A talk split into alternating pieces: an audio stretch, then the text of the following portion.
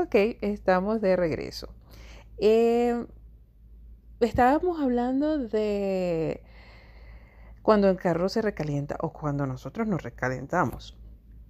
ese recalentamiento en el carro, en el caso de los carros, tiene a, veces unas consecuencias que pueden ser a, largo plazo. En el caso de las personas también, más allá de que no puedas lograr tu objetivo este, de, ganar el partido o de hacer la bailoterapia completa. O sea, me refiero más bien al caso de nuestro propio organismo. ¿Tiene alguna consecuencia ese recalentamiento? No, indudablemente. Hay lo que se llaman las lesiones térmicas. Pero yo te voy a ser honesto. Una de las grandes amenazas para la salud pública del siglo XXI es el sedentarismo. Cuando a mí me entrevistan para hablar sobre nutrición, sobre deporte, sobre actividad física, a mí no me gusta hablar de las lesiones, porque yo creo que lo que hay es que estimular a la gente a que haga más ejercicio y no empezar por hablarle del lado negativo. No meterle miedo. ¿ah? No meterle miedo. No meterle miedo, si lo que hay es que moverse. Y ya les estoy diciendo que para evitar fatigarse de manera prematura, que tomen suficiente líquido. Si toman suficiente líquido, pues no se van a fatigar de manera prematura y tampoco van a ocurrir estas lesiones térmicas que les mencioné y en las cuales honestamente no, no, no quiero abundar, porque son más bien las excepciones. Ok. Eh, porque como te digo, el, el, el, cerebro te va a estar pidiendo que, que te muevas menos o que dejes de moverte.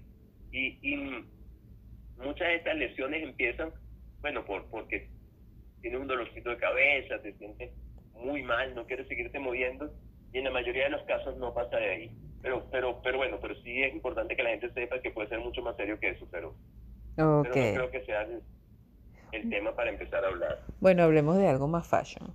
Este, la gente usa, suelen usar las mujeres sobre todo, eh, fajas para hacer la actividad física. Este, porque cuando sus motivaciones son estéticas. Eh, ¿Eso tiene alguna influencia sobre el grado de deshidratación? Más allá de saber que ahora, como nos lo estás explicando, que lo que pierden cuando se ponen una faja no es la grasa que se está derritiendo, sino agua. Y ese peso perdido es 90%, 90 agua. No, más, 99% agua y un poquito de minerales. Básicamente es eso. Ok. Este. Allá va, se me fue el avión. ¿De qué te estaba hablando? Me estaba hablando de la faja. De la faja. Eh, de que. Mm, oye, la gente se, se, se, pone esa faja. Cuando se pone la faja, aumenta su nivel de, de deshidratación. Es lo único que logra. Eh, con las cuales va a interferir con la actividad física porque la faja, lejos de ayudar, más bien pudiera ser un obstáculo. La faja va a aumentar la sudoración, ¿sí? Y hago hincapié en que lo que refrigera el organismo no es sudar, es que el sudor se evapore. Por eso es que en un clima muy húmedo, por eso es que cuando hay actividad física en climas cálidos y húmedos, es verdaderamente un reto para nuestro organismo. En climas muy húmedos, usted siente que suda y suda y suda y suda, porque el cerebro da la orden de sudar, pero usted cuando suda el cuerpo no se refrigera, porque el sudor chorrea y no se evapora. Y es la evaporación realmente la que arrastra el calor de la piel. Una mm. forma fácil de sentir eso es cuando usted está sudado y se para frente a un ventilador, usted siente frío, y el ventilador no baja la temperatura del aire, simplemente aceleró la evaporación de ese sudor y por eso la sensación de la persona es de frío, pero la temperatura del aire es la misma que tenía antes de prender el ventilador. El ventilador no enfría, simplemente mueve el aire más rápido. ¿Eso qué les quiero decir con esto? Lo ideal para hacer ejercicio es tener la mayor cantidad de piel expuesta. Mientras más piel expuesta tenga usted, pues más posibilidades tiene su organismo de tener piel donde se evapora el sudor.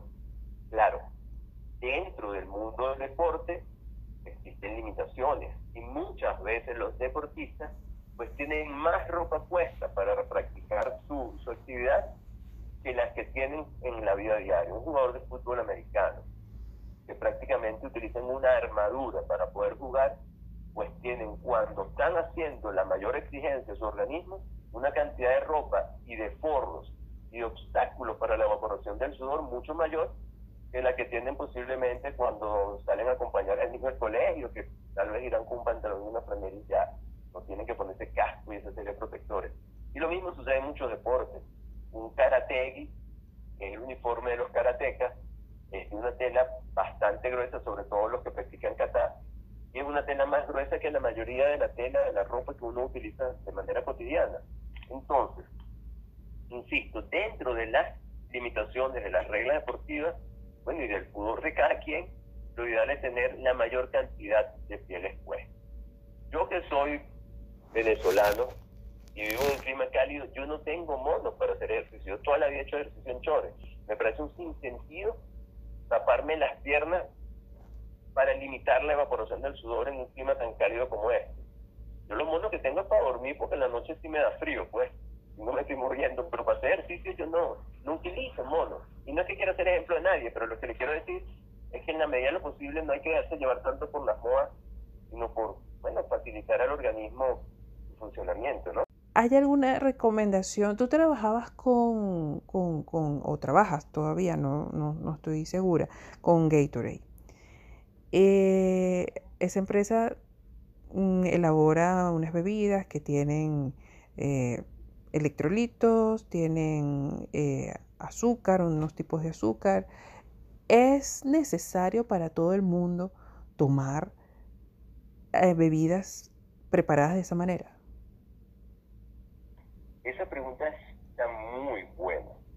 Fíjense, durante el ejercicio, durante el ejercicio, inmediatamente antes, inclusive, las dos bebidas que se recomiendan son agua y una bebida deportiva bien diseñada.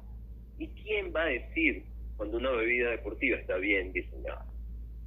Pues busquemos una persona imparcial o una institución imparcial como el Colegio Americano de Medicina del Deporte, nos habla que una bebida bien diseñada debe tener entre un 4 y un 8% de carbohidratos. ¿Por qué esa cantidad? Porque esa cantidad eso, eso me lo eso me lo eso nos lo puedes aclarar en el próximo segmento. Y vamos a una una pausa musical rapidito y regresamos. ¿Cómo? Ok.